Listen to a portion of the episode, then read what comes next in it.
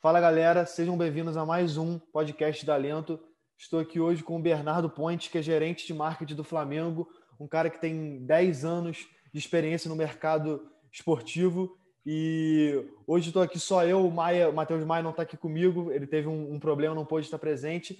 Então vai ser uma, um bate-papo bem maneiro aqui que a gente está com o Bernardo hoje. Fala, Bernardo, tranquilo? Tudo bom, Nestor? Prazer estar falando com você. Obrigado aí pelo convite. Espero que, que as pessoas possam é, ouvir um pouquinho do mercado esportivo, eu possa contribuir com a minha experiência aí para fazer as pessoas entenderem cada vez mais como é que funciona esse tão esse mercado tão querido, né? Enfim, muitas pessoas sonham entrar e, e existem particularidades que eu tenho certeza que a gente vai falar aqui ao longo do bate-papo. Com certeza, com certeza. Então, Bernardo, já para você se apresentar para a galera, Fala aí é, exatamente o que você, é, o, com que você trabalha hoje, o que você faz, como você começou nesse, é, nesse mercado e onde você se formou, que a gente, eu já sei, mas dá, fala aí para a galera. Então, só para a gente abrir assim, para quem não te conhece, é, ter uma, meio que uma introdução, por favor. É, Nestor, eu me formei em 2009 na SPM do Rio, e desde a minha época de faculdade, eu sempre soube que eu queria trabalhar com esporte. Então, dentro da faculdade mesmo, eu, eu é, militei nessa frente de negócio. Então, eu, eu, fundei a Atlética da SPM do Rio de Janeiro. É, e aí, ali, a gente já realizava diversos seminários e eventos focados no mercado esportivo. Então, eu me lembro bem que eu organizei alguns seminários com os diretores de marketing dos quatro clubes do Rio e ali você já começa a fazer relacionamento, a entender o mercado, enfim. É... Trabalhei com cinema, né, que foi minha primeira experiência profissional, né, quando eu iniciei estagiando. É, depois uma professora minha me convidou para ir para uma agência. Ah, depois é, recebi um convite de ir para o Fluminense. Na verdade, a minha primeira experiência em clube de futebol foi como terceirizado. Eu era de uma agência que cuidava da conta do, do Fluminense, então eu não era funcionário do Fluminense até que o contrato com essa empresa acabou e aí o Fluminense optou por me convidar. É, então, naquele momento, estou falando de 2011, eu virei coordenador de marketing do Fluminense. É, mas eu, eu, eu, trabalhava, tinha atribuições como gerente, porque não tinha gerente, não tinha diretor, então é, foi um momento profissional para mim muito importante, que a gente teve uma certa liberdade para trabalhar e diversas iniciativas foram feitas. É, saí do Fluminense depois de um ano e seis meses mais ou menos, porque eu fui para o projeto de Copa do Mundo, trabalhei no comitê da Copa, não me adaptei, achei muito quadrado o processo, enfim. É, depois eu saí, fui para uma agência é, de eventos da, do Grupo Globo, focado em esporte, foi quando eu tive uma experiência muito legal com surf, é, com o WCT. Enfim, de lá para cá passei por Vasco, trabalhei dois anos no Vasco, trabalhei um ano e sete meses no Corinthians, Trabalhei sete meses no Cruzeiro é, em 2018 e agora estou no Flamengo, gerente de marketing.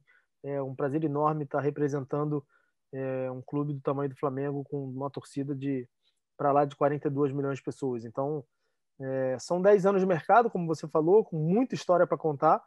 É, e estou aí para bater papo e, e entender as, as dúvidas que as pessoas têm.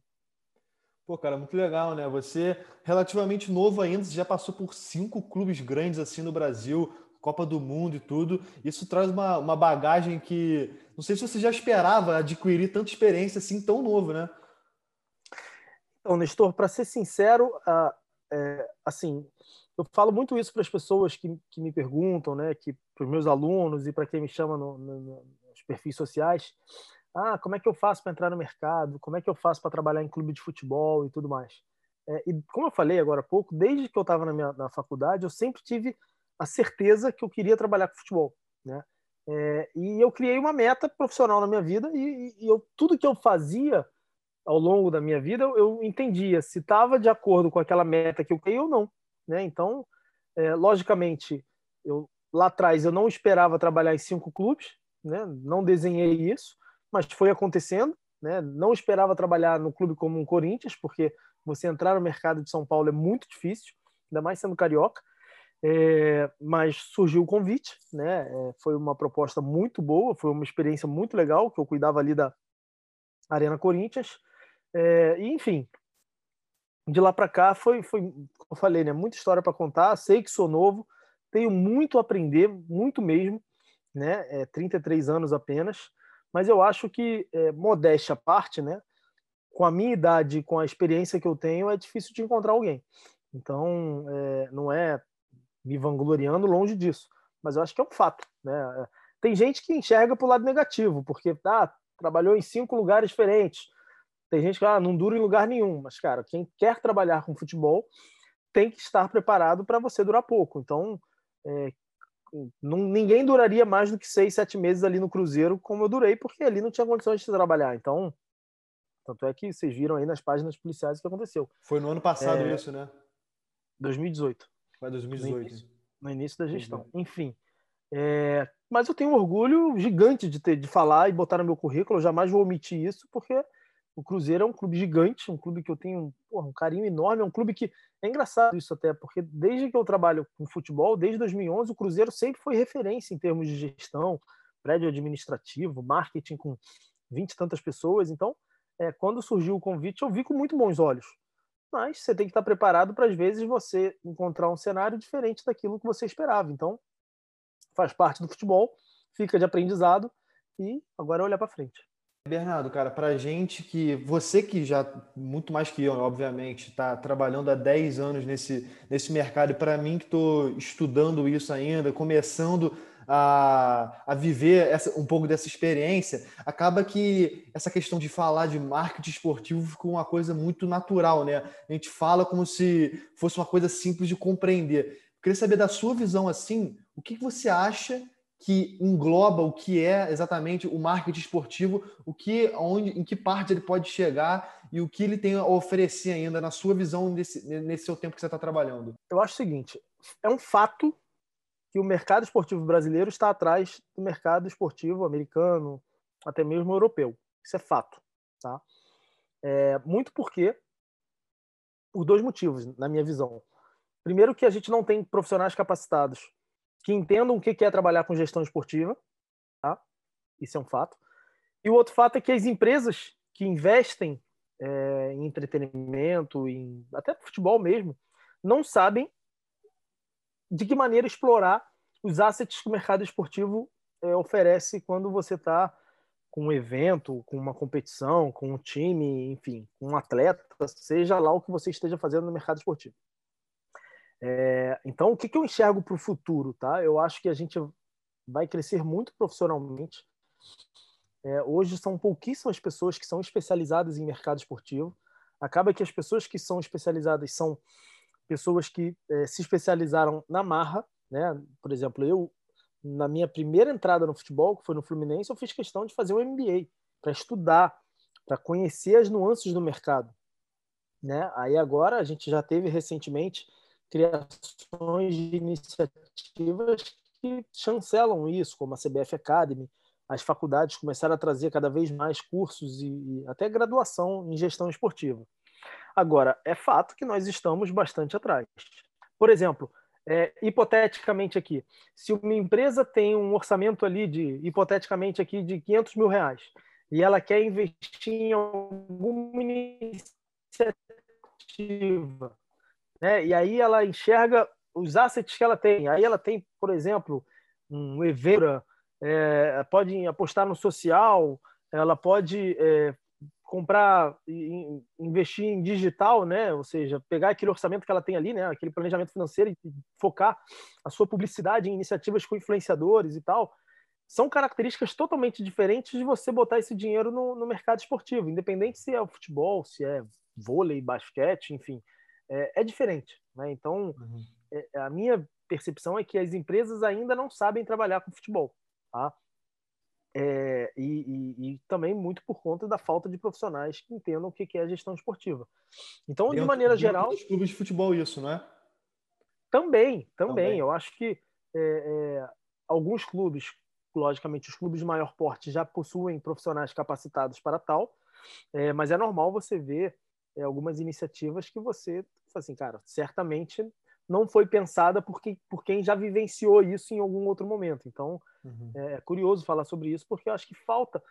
É, é diferente. Um, é, uma empresa, é, lida, por exemplo, quando um cliente vai num restaurante, por exemplo, né, é, ele lida ali no mindset dele com aspectos racionais, né? Então ele pensa, bom, o restaurante é caro ou barato, né? O atendimento é bom ou ruim, a comida é boa ou ruim, né? É, então ele mentalmente ali, logicamente com a esposa, né, com o marido, seja lá o que for, ele ele o futebol é o emocional. Ele age e depois ele, puta, cara, acabei de comprar um casaco de 500 conto, mas é o casaco que acabou de ser lançado. Então, são uhum. aspectos emocionais. Então, como eu falei, é, é, é diferente. Trabalhar com futebol é diferente de se trabalhar com o mercado corporativo tradicional. Sim, cara. E assim, uma coisa que a gente enxerga muito aqui é justamente esse ponto que você citou, exatamente isso. Tem poucos clubes que enxergam o futebol e sabem lidar é, com ele como se for como uma, uma, plataforma de entretenimento realmente, de que vai uma coisa que vai causar emoção e vai trazer é, coisas positivas às pessoas, não só aquela paixão de torcedor maluco e tal. É uma coisa que tanto que um dos principais pontos de, dos clubes de é, para atrair sócio torcedor é justamente isso, né? Na verdade, Nestor, é, existem diversas particularidades em relação ao tema. Tá? Uhum. É, culturalmente, aqui no Brasil, o sócio torcedor sempre foi direcionado é, para o fator ingresso. Então, o cara se associa, paga ali um valor 19, 29, 59, independente do clube, enfim, cada clube tem sua precificação, 290, etc, etc. Logicamente, vários planos para vários perfis diferentes. É, mas é, o foco sempre foi o ingresso. Tá? Uhum. É, se eu não me engano, em 2013 ou 12, acho que foi 12, a Ambev lançou o movimento do futebol melhor, que foi exatamente um movimento que ela criou, enxergando a dificuldade dos clubes, dos clubes em dar um boom no sócio torcedor. A Ambev, a Ambev reuniu diversas empresas é, para fazer com que os torcedores que fossem sócios tivessem descontos é, no seu plano de saúde, no supermercado, na sua assinatura de TV digital e por aí vai. Justamente porque pô, o cara paga ali 59 reais por mês, né? E recebe esses 59 reais em forma de desconto na padaria, na farmácia, na, na TV, etc, etc, etc. Culturalmente, o brasileiro não tem um hábito de desconto, tá? É, eu tenho certeza que alguma das pessoas que vão estar ouvindo a gente aqui certamente tem um, um seguro de automóvel, né? É, que é de uma determinada empresa, seja lá qual ela for. E às vezes você vai no shopping, né? E o shopping tem desconto no estacionamento para aquele, para aquela seguradora, né? Logicamente, o que que o cara no guichê do, do sócio do, do shopping faz? Não fala nada, justamente porque ela quer o valor cheio. E você também não pergunta, porque não está no hábito do brasileiro perguntar se tem desconto. Então, é, é, essa iniciativa foi, é, é, não foi um case de sucesso por conta disso. As pessoas iam nos locais que tinham desconto e não consumiam com desconto. Tá? O que é muito engraçado por um outro ponto de vista, porque é, às vezes você vai, é, para quem tem condições, logicamente, no, nos Estados Unidos, né? você pega o avião, pousa ali em Miami ou Orlando, primeira coisa que você faz é correr para um, um local que tem o folhetinho ali dos descontos do, do, do Diamond Mall lá, enfim, do, do Sawgrass da vida, para você invadir todas aquelas lojas comprando com desconto. Então, é um, um, um panorama completamente distinto, né? O, a, a, o hábito de consumo do brasileiro aqui no Brasil e quando ele vai para fora. Você, você chegou a ter contato com clubes exteriores e tal para você enxergar essa diferença, tipo, mais é, cara a cara ou, ou é mais o que você vê daqui do Brasil mesmo? É, eu tive uma experiência muito legal é, no ano passado, por conta de um outro projeto meu. Eu não estava trabalhando em algum, nenhum clube aqui no Brasil, eu estava empreendendo e eu tive a oportunidade de ir quatro vezes ao Barcelona para reuniões com, com o staff do Barcelona. É, e ali eu absorvi muita frente de negócio deles, enfim, expandiu bastante o meu conhecimento, porque eu ficava dentro do escritório do Barcelona em diversas reuniões Fiz amizade com profissionais de lá, que até hoje a gente troca figurinha. Tive já a oportunidade de passar alguns dias na Argentina, com amigos também, gestores de marketing do Boca, do River, do Racing, do Vélez, para entender como é que eles trabalham lá. É, e tive, aí foi curto, mas tive uma, uma experiência legal também no mercado americano, né, onde ali, de fato, a brincadeira é levada a séria. Então, é, não que aqui não seja, mas ali é business na veia, né? Então, a, a, a, eu costumo dizer o seguinte, né? No, nos Estados Unidos, o marketing está no mesmo grau de, de, prioridade do futebol. Aqui no, no, uhum. Brasil, não. Aqui é futebol e lá embaixo marketing. Então, é, as iniciativas, para exemplificar isso para vocês, teve um período que um, um, um, jogador que eu fiz bastante amizade aqui no Brasil, né, na época que ele jogava no Vasco, é, ele foi jogar nos Estados Unidos. Né? E nesse período que ele jogou lá, eu fiz questão de me aproximar cada vez mais dele para entender como é que era a, a, dinâmica de trabalho dele como atleta profissional do Sporting Kansas City, é, para entender, né? E ele me falava, ele, Bernardo, raros são os dias que eu saio do treino e vou para casa. Sempre tem alguma coisa para fazer. Ou eu tenho que ir na faculdade para bater papo com jovens, ou eu tenho que ir no patrocinador, ou eu tenho que ir não sei aonde, ou eu tenho que ir não sei o que lá, ou é uma tarde de autógrafo, ir na loja, e é totalmente contrário. Aqui, e não estou falando disso de Flamengo, não, estou de qualquer clube no Brasil, é, existe uma dificuldade muito grande de acesso ao jogador, que jogador é intocável, que dia de jogo não pode, dia antes de jogo também não pode, e aí depois do jogo se perder não pode, e no final das contas você acaba não podendo quase que nunca. Com certeza, cara, com certeza. E isso é uma coisa que a gente ainda está bem atrás dos outros, né? E, cara, é, eu queria saber de você é, o que exatamente. É, não, não precisa ser exatamente uma porque isso obviamente não é ciência exata, mas o que você faz no Flamengo hoje? Quais são as suas funções lá dentro? Por questões internas lá, eu acabei é, focando numa outra área, na gerência de licenciamento, e aí a gente desenvolveu um trabalho muito legal, enfim, durante a pandemia, né? Porque eu cheguei 15 dias depois veio a pandemia, né? Aliás, 15 não, para ser mais exato, 45 dias. Eu cheguei dia 2 de fevereiro e a pandemia praticamente parou o mundo dia 15 de março. É, mas foi quando eu estava começando a entender de tudo que estava acontecendo, pandemia. Então a gente desenvolveu, quando chegou a, a pandemia, né? Quando a gente entrou nesse novo ciclo social, onde as pessoas, no primeiro momento, se isolaram 100%, é, a gente imaginou que a gente teria, né, e aí eu estou falando especificamente da minha gerência, tá? É, três frentes de atuação, né? Porque as pessoas começaram a perder emprego, as pessoas começaram a ficar doentes e as pessoas ficavam em casa sem ter o que fazer, né? Então, as três frentes de negócio que nós imaginamos foi: a gente precisa ajudar as pessoas financeiramente, a gente precisa ajudar as pessoas sanitariamente e a gente precisa gerar entretenimento para as pessoas. A primeira coisa que a gente fez foi licenciar o álcool gel.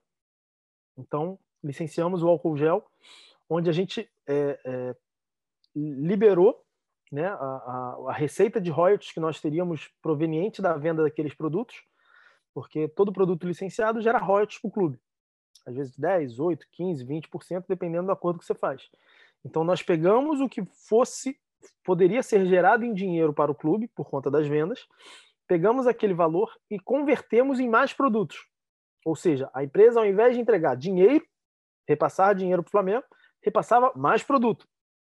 Isso fez com que a gente tiver, teve, tivesse a oportunidade de é, distribuir quase 200 mil unidades de álcool gel em comunidade do Rio de Janeiro, justamente para a gente minimamente, né? Logicamente, a gente não ia resolver o problema sanitário do mundo, muito menos do Rio de Janeiro, minimamente ajudar as pessoas a se protegerem, porque o álcool gel naquele momento era mais desejado do que água no deserto.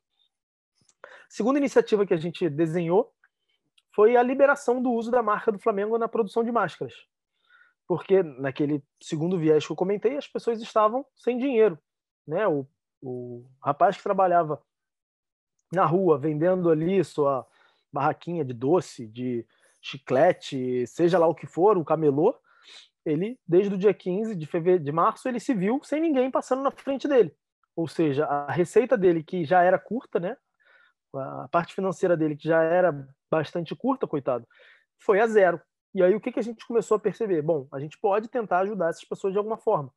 Foi quando a gente liberou o uso da marca, que é um fato é, inédito, né? Particularmente, a gente até pesquisou, nenhum clube do mundo já fez isso.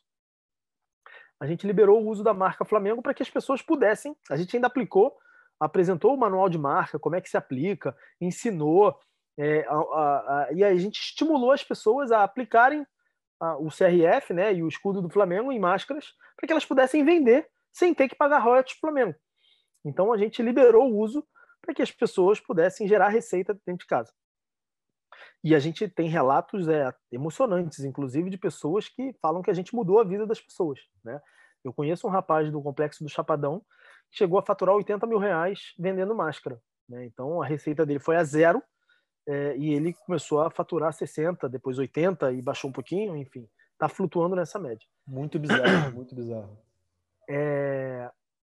Inclusive o Flamengo, é, é, tão louco isso, porque é engraçado, até um bastidor legal para contar para vocês, é, que é o seguinte, né? Todo produto licenciado, a gente recebe uma cota de cortesia, que é exatamente para a gente dar para atleta, fazer campanha com patrocinador, vai numa reunião, leva um brindezinho, enfim. Então, é normal, né? Isso todo clube tem. E máscara a gente não tinha, porque a gente não licenciou com nenhuma empresa, né? E era engraçado porque todo mundo sabia que eu estava focado no licenciamento, eu andava ali pela Gávea, pô, cara, me arruma uma máscara aí, não tem máscara, não, não é possível que o Flamengo não licenciou máscara e tal, e não tinha, porque cota de cortesia. E o Flamengo comprou máscara, inclusive comprou desse rapaz do Complexo do Chapadão, é, a gente fez uma compra gigante, inclusive para os atletas utilizarem, diretoria, enfim, funcionários. E, então, cada funcionário recebeu um pacote de cinco máscaras, enfim. É, comprou exatamente com ele. Então, a gente não tinha máscara para dar de cortesia assim. É, e o terceiro viés, que era o viés do entretenimento. Então, naquele momento onde é, muita gente estava focada e ligada em, nas lives, né? Porque a live virou uma realidade para o brasileiro, virou uma forma de entretenimento e as pessoas poderem minimamente se divertir dentro de casa. A gente fez uma mega live no Maracanã, uma live histórica, é, com a presença de ídolos, com a presença da diretoria, exposição de taça, sócio-torcedor. Finalizamos com o show do Mumuzinho e do Xande, e foi uma live que deu uma repercussão global, é, enfim, um alcance gigantesco e que a gente tem bastante satisfação de, de poder, poder ter colocado esse projeto de pé. Eu Cara, falo muito, né? Então me perdoa se eu tiver. Não, que muito. isso, pô. Eles querem ouvir você falar, tu acha que quer me ouvir? Pelo amor de Deus. Cara, então, é, eu, eu, queria te perguntar justamente isso aí que você falou, porque essa questão da live e tal, obviamente, a, a, toda a gestão do, do Flamengo teve méritos nisso para a live ser um sucesso, mas eu queria saber se o tamanho da torcida do Flamengo nessas questões de campanha é, é mais fácil pelo, pelo fato de sempre ser uma coisa que vai gerar engajamento e tudo mais, ou é mais difícil porque você fica naquela pressão de se não for, se for ruim, vai, vai todo mundo bater em cima e tal? Cara, depende do ponto de vista, né? É, é, eu tenho uma característica, independente dessa pauta específica, de tudo na minha vida eu enxergo a metade do copo mais cheia. Tudo, tudo, tudo, tudo. Até na hora que ocorreu um mega problema, eu paro e tento tirar o melhor daquele problema, por mais que num primeiro momento você fala assim, cara, não tem ponto positivo isso. É uma catástrofe, mas eu tento entender alguma forma da gente tirar alguma coisa positiva. É, eu, é uma característica minha isso, seja profissionalmente, seja pessoalmente. É, em cima do que você falou, eu vejo sempre o lado positivo. Logicamente, a nossa responsabilidade fica muito maior, porque a gente tem que é, é, não pode é, qualquer tipo de iniciativa ter números é, baixos, porque a gente tem um sarrafo muito alto, mas isso é, é muito positivo porque é, tá aí os números das redes sociais do Flamengo em termos de alcance e engajamento. A torcida do Flamengo ela vem junto e, e, e engaja. Então é, a gente, sem dúvida nenhuma, a gente quer ter essa responsabilidade muito melhor do que ter um, um clube de menor expressão que não tem torcida, que faz as coisas e não, ninguém adquire e ninguém vem junto. Então, eu, como eu estava falando, eu prefiro o copo metade cheio. Vocês, dentro do Flamengo, vocês trabalham alguma forma de melhorar ou ajudar o, a comunicação pessoal dos atletas em seu Instagram e tal, ou vocês não se metem em nada disso? Porque o que a gente vê muito, agora falando pelo lado do torcedor, é jogador de futebol postando muita foto que, assim, é, é, o que todo mundo posta, entendeu? É o que todo mundo espera. Ah, bom jogo amanhã, bom treino e tal. É difícil ter, por exemplo, um Adriano Imperador da vida, que é um cara totalmente autêntico e posta tipo, o que ele quer e tal, com a legenda dele toda errada, e é isso, entendeu? Cara, é, sendo muito sincero, é, é até complicado falar sobre isso, mas o torcedor brasileiro ele não está preparado para é, iniciativas muito diferentes disso, tá? Logicamente, você comparou um atleta em atividade com um atleta que já parou, né? Por que, que eu estou falando isso? Cara, porque quando a bola não entra na casinha, não há torcedor que mantenha o engajamento e o relacionamento, a paixão por determinado atleta. Então, se ele vier numa linha de, de ativação, de relacionamento, de fazer live e de não sei o que, de postar conteúdo diferente. Cara, o cara me perde um pênalti no domingo, esquece, o cara vai ser massacrado, independente se ele foi campeão do mundo ou não. Então o torcedor, como eu falei, a, uma das primeiras perguntas, ele é muito passional, né? Então, é, é, por exemplo, vamos criar aqui, eu, eu gosto de exemplificar para as pessoas poderem entenderem na prática como é que funciona, tá? Estou é, vendo aqui, sei lá, LG, né? A LG vai fazer uma campanha com o João. O João é camisa 10 do clube X, tá? Aí a LG pega, porra, campanha digital com você, vou te dar X para fazer uma série de postagens durante um mês. Aí ele começa, pá, pá, pá. Aí no meio do caminho o cara me perde um pênalti e é expulso. Aí o que, que ele vai fazer? Ó, marca, então, deixa eu te explicar. Eu acho melhor eu não postar. Porque senão. E a marca concorda. Se a marca tiver essa visão, a própria marca vai falar: Ó, oh, sabe esse post que você ia fazer? Segura, porque vai gerar hater para minha marca. Então tem que se ter esse entendimento é, de planejamento, de que as coisas às vezes mudam. Você quer ver um exemplo prático disso? Quem que é o rei dos stories? Hoje é o Fred. Pois é. Você já viu como é que é o comportamento do Fred quando o Fluminense está mal? É, é verdade. Diminui muito, né? Ele desaparece. É. Então, assim, ele está errado? Não está errado. Mas o ideal seria é, se a gente tivesse a percepção de que, cara, o cara tem uma vida também, o cara tem família, o cara pode mostrar os bastidores da vida dele, mas não, como é emoção ali, a flor da pele, porra, se o cara perde um clássico, até jogando bem, fazendo gol, se perder, cara, já muda a percepção, entendeu? Então, é, é eu até conheço o Fred, enfim, um amigo meu que eu fiz no futebol, o cara ele é engraçado demais. Ele é um personagem. Então, assim, é, é, é legal mostrar esse lado é, é, curioso da vida dele. Só que ele só vai poder fazer isso de maneira é, fixa e comercial quando ele parar de jogar. Sim. Cara, o brasileiro é muito. O torcedor brasileiro é muito passional, né? Às vezes o, o jogo no sábado, o cara perde o jogo, aí no dia seguinte ele faz um story com a família almoçando aí, tá sorrindo, o torcedor fica puto que ele tá sorrindo. Tipo, oh, perdeu ontem, para você tá tudo bem, né? Mas é, vai muito do coração isso, né, cara? Exatamente, exatamente. Então, de novo, é, é, eu tenho um, uma frase que, que é um manta para mim, né? Você, se você não criar expectativa, você não se decepciona. Então, se as pessoas não criarem expectativa de que vai ser diferente, você não vai se decepcionar nunca. Bernardo, agora uma, uma pergunta sobre um assunto que a gente não tocou muito aqui hoje, cara. É, em relação a essa nova era das transmissões no futebol, rolou muito, principalmente agora no, no Carioca, a questão da transmissão no YouTube e tal. Teve a MP que não foi para frente. O que você acha que essa nova, esse novo momento do, das transmissões pode influenciar no marketing dentro dos clubes de futebol?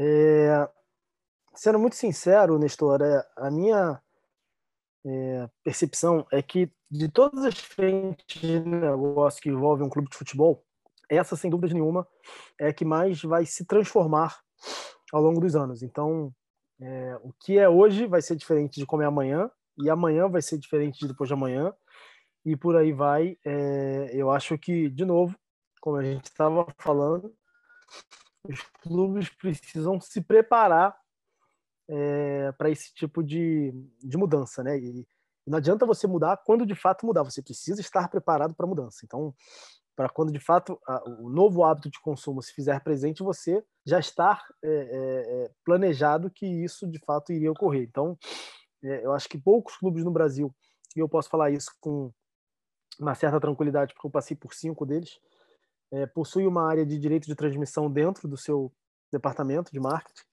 O Flamengo tem, né? A gente tem um profissional lá que é o Caetano Marcelino, que entende muito do assunto. É, e ele faz todo o relacionamento de comercialização de direitos, é, porque isso normalmente sempre fica direto com o presidente, direto com algum vice-presidente, então nunca desce a ponto do diretor de marketing negociar isso, por exemplo. É, a gente tem um gerente de marketing que é o Caetano que fica focado nesse tema, porque o Flamengo já está vendo o futuro. Então o Flamengo já sabe é, que as coisas vão acontecer de maneira gradativa, mas como eu falei, precisa se adaptar. Eu acho que é um tema que, é, como eu falei, o hábito e a forma que as pessoas consomem futebol hoje vai mudar cada vez mais. Né? Já vem mudando, né? A gente vê aí as plataformas de, de OTT, enfim, hoje a concorrência está muito maior. Antes a gente tinha um grande player que dominava o cenário esportivo e hoje a gente percebe que existe uma briga né, uma briga no bom sentido, né, pela aquisição dos direitos de transmissão é, de determinados campeonatos. E aí fica a questão da lei do mandante, lei do não mandante, que eu prefiro não entrar nesse viés, é, mas respeito os dois pontos de vista. Então, é, acho que tudo na vida tem seu lado bom e seu lado ruim, né? Nem tudo é só é só o lado positivo. Então, eu acho que o mais importante é ter um entendimento em conjunto, porque, é, na minha percepção, uh, o Corinthians precisa do Palmeiras, o Remo precisa do Paysandu, o Paysandu precisa do Remo e por aí vai. Então, é, essa rivalidade, quanto mais forte o meu adversário tiver, melhor para mim, porque vai me fazer também estar tá cada vez mais forte também. Então, eu acho que tem que se haver um pensamento coletivo, mas aí é o Bernardo falando e não o gerente de marketing. Entendi, entendi. Cara, entrando agora na, na reta final aqui do nosso, nosso podcast, é, eu queria saber a sua opinião sobre o que você diria, o que você considera que são as características essenciais para alguém que quer trabalhar não só com marketing esportivo, mas com marketing em geral, em qualquer área do entretenimento, e o que a faculdade te auxiliou nisso, que ela foi, quanto ela foi importante para você. É, Nestor, cara, eu posso responder essa pergunta com muita tranquilidade, cara, porque de fato é a pergunta que mais me fazem, né? Então, é, entrar no mercado esportivo é muito difícil, tá? É, não é fácil, até porque, sendo muito sincero, boa parte das pessoas querem entrar no mercado esportivo no Flamengo, no Fluminense, no Vasco, no Corinthians. Então, eles não querem roer o osso, tá? Eles não querem crescer profissionalmente para, quem sabe, realizar um bom trabalho num clube de menor expressão. E, e aí, com isso, ir galgando passos de se destacar e crescer, e daqui para cá, daqui para cá e dali para cá. É, não é simples entrar no mercado, eu acho que você precisa ter conhecimento e relacionamento. Tá? O relacionamento é importante para facilitar a sua entrada, mas não é tudo. Porque às vezes você é amigo do, do amigo do amigo do amigo, ou até mesmo só amigo do amigo, não tem muito amigo do amigo do amigo do amigo, ou seja, você é amigo de um presidente, amigo de um vice-presidente, e nada mais é, em boa parte dos casos, né, existem duas formas. Ou vem a caneta, que você coloca qualquer profissional para trabalhar, e eu já vi muito disso, ou vem apenas a indicação. Por exemplo, surgiu uma vaga, você conhece um vice-presidente, conhece um não sei o quê, para, cara, você tem como me indicar? Você indica, mas não coloca sua mão no fogo. Né? E cabe a essa pessoa, num momento de entrevista, se destacar, falar o que ela sabe do mercado esportivo ou não sabe. Mas o que acontece muito é que quando as pessoas vão para entrevista, assim, qual é a sua experiência no futebol, com o mercado esportivo? A pessoa não tem nenhuma. Né? Então, eu falo muito isso, assim, você quer trabalhar com mercado esportivo ou você quer trabalhar em clube grande? Porque são duas coisas totalmente diferentes. Se você quiser trabalhar com mercado esportivo, eu tenho certeza que amanhã você está empregado. porque tem diversos trabalhos de voluntários aí para ajudar clubes pequenos, de menor expressão, que precisam de pessoas capacitadas e vão aprender na marra o que é gestão esportiva. Então eu gosto de contar sempre um caso que aconteceu comigo quando eu era diretor de marketing do Vasco.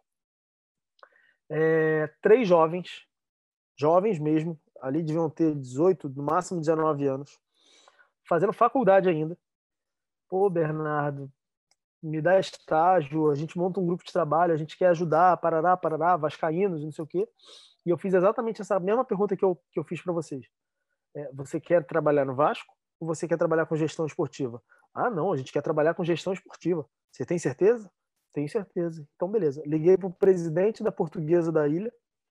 Falei assim: olha só, amanhã você pode receber três meninos aí que vão assumir o marketing da portuguesa e eu vou, faço questão de ajudar eles. Como assim? Como assim? Não é possível, parará, punduro.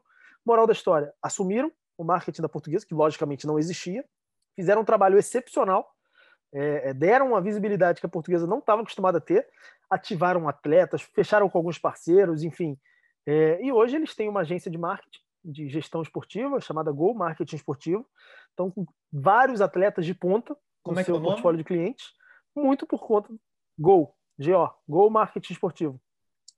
É, são meninos que eu tenho um carinho enorme, Gil Rezende, tem o Leonardo, que se não me engano saiu agora há pouco tempo, mas são, desde o início eu acompanho o trabalho deles, eles têm Diego Souza, tem Léo Moura, enfim, tem o, vários outros atletas que eu não vou lembrar, o Felipe Bastos, enfim, não vou lembrar o nome de todos, mas, é, mas tem atletas de ponta, de, de clubes de, de, de enorme expressão, mas eles começaram do zero. Então é o que eu falo, hoje eles estão ganhando dinheiro, estão empreendendo, não é fácil, mas estão trabalhando com gestão esportiva. Então, é o que eu falo. Você quer trabalhar com gestão esportiva? Você quer trabalhar em clube grande? Legal, muito boa, muito maneira a história, cara. E só, só ficou faltando você responder o que, que a, a faculdade, SPM, no caso, te ajudou nisso, né? Ou não ajudou em nada? Cara, é, a SPM é, é, o que eu costumo dizer, assim, tudo que a SPM me pede, eu faço e faço, a não ser da aula de graça, né? Aí vamos combinar que seria demais, mas ah, participa aqui de um bate-papo com os alunos, eu vou. Ah, dá uma palestra, eu vou. Ah, a Atlética tá precisando disso aqui, eu vou. Por quê? Porque eu sou muito grato a tudo que a SPM me deu. Né? A SPM me deu é, muito por conta de eu também ter buscado, é, mas muitas coisas, até mesmo se eu não tivesse buscado, a SPM teria me dado. Então, relacionamento com o professor, conhecimento em em ferramentas de marketing. Porque antes de você estudar gestão esportiva, marketing esportivo, você tem que estudar marketing. Não adianta um cara querer estudar marketing esportivo se ele não souber nem o que são os quatro P's. Então, é, é, é fundamental é, esse processo de, de graduação e, e, incremento no seu conhecimento. E hoje, assim, parece a vovó falando o discurso de vô, mas sem dúvida nenhuma, se eu pudesse voltar no tempo, eu iria encarar a SPM de uma forma totalmente diferente do que eu encarei. Por quê? Logicamente, você está na faculdade, pensa na cachaça, pensa na chopada, pensa no diretório, e, porra, tinha muitos conteúdos que são aqueles conteúdos que no primeiro momento você está lá no primeiro, segundo período, assim, cara, não é possível que eu estou nessa aula de sociologia, filosofia, mas que faz total sentido no dia de hoje. Né? Então, é, de novo, eu acho que todos os alunos que eu dou aula falam assim, cara, absorvam o máximo que vocês puderem da faculdade de vocês, porque isso vai fazer diferença na trajetória profissional. Bacana, cara, bacana. E agora a gente queria que você falasse aí sobre o seu curso, né, cara? O Bernardo abriu um curso aí sobre gestão esportiva. É, explica aí como o que como que faz para se inscrever e o que as pessoas vão encontrar no seu curso é, e o que você tem a oferecer a elas? Então, Nestor, na verdade, o, a ideia de eu lançar um curso próprio surgiu muito por conta do meu Instagram, de diversas pessoas me mandarem mensagem: pô, Bernardo, eu sei que você dá aula em tal lugar, mas não tem como você dar aula aqui. É, então, assim, eu não posso ficar viajando o Brasil dando. É, até porque não, talvez eu talvez não, tenho quase certeza que eu não tenha nem público para isso, tá? É, mas para uma é, interação de até então eu tenho uma certa relevância. Então, o curso que é, eu lancei é um curso de gestão esportiva com conteúdos 100% online, ou seja, as pessoas terão aula comigo É, eu vou até abrir uma exceção, Nestor, porque as inscrições já esgotaram. Tá? É, eu abri 30 vagas, porque como eu quero ter uma turma pequena para eu interagir, conhecer as pessoas e depois fazer como se fosse uma consultoria, tentar ajudar, eu não quero botar 50 e depois, porra, quem que é esse cara aqui? Eu não lembrar nem o nome das pessoas. Então, é, é uma, uma turma pequena, é, já tenho 30 inscritos, mas por conta aqui da parceria, aqui, do carinho que você teve comigo, eu vou abrir mais três vagas para caso alguém queira se inscrever, é só entrar no site gestãoesportiva.live, tá? Só que tem que se inscrever até no máximo o dia 16, porque o curso começa dia 17 e fica aqui o meu convite é, para você que quer entender do mercado esportivo. Serão seis encontros de duas horas cada um, todos na terça ou na quinta, a partir do dia 17. E lá eu vou falar de introdução ao marketing esportivo, eu vou falar de gestão de contrato comercial, prospecção comercial, eu vou falar de gestão de contrato de material esportivo, como é que é feito isso, é, vou falar de novos negócios, vou apresentar os cases que eu tenho ao longo da carreira, enfim, vou fazer um 360, vou falar de sócio torcedor, vou fazer um 360 do que tange é, sentar numa cadeira de diretor de marketing, independente do clube que você esteja. Muito bacana, cara. E então, galera, fica ligado aí, pô, o cara tá abrindo uma exceção aqui pra gente. Estamos é, com moral, com certeza, porque somos da. A gente tem uma parceria, fez uma parceria legal por causa da SPM e tal. Então, Bernardo, é isso, cara. Muito obrigado. Sei que você não está 100% aí de saúde, estava meio derrubado, mas fez, a, fez esse esforço aqui pela gente. Muito obrigado mesmo pela participação. Com certeza foi um papo que tipo, a galera vai. É, quem gosta desse desse assunto vai levar para a vida mesmo, vai aprender muita coisa. Valeu mesmo, muito obrigado. Valeu, Nestor. Conta comigo e um abraço aí um, e agradecer né, a cada um que disponibilizou seu tempo para ouvir um pouquinho é, sobre gestão esportiva. Então, mais uma vez, obrigado e conta comigo sempre. Valeu.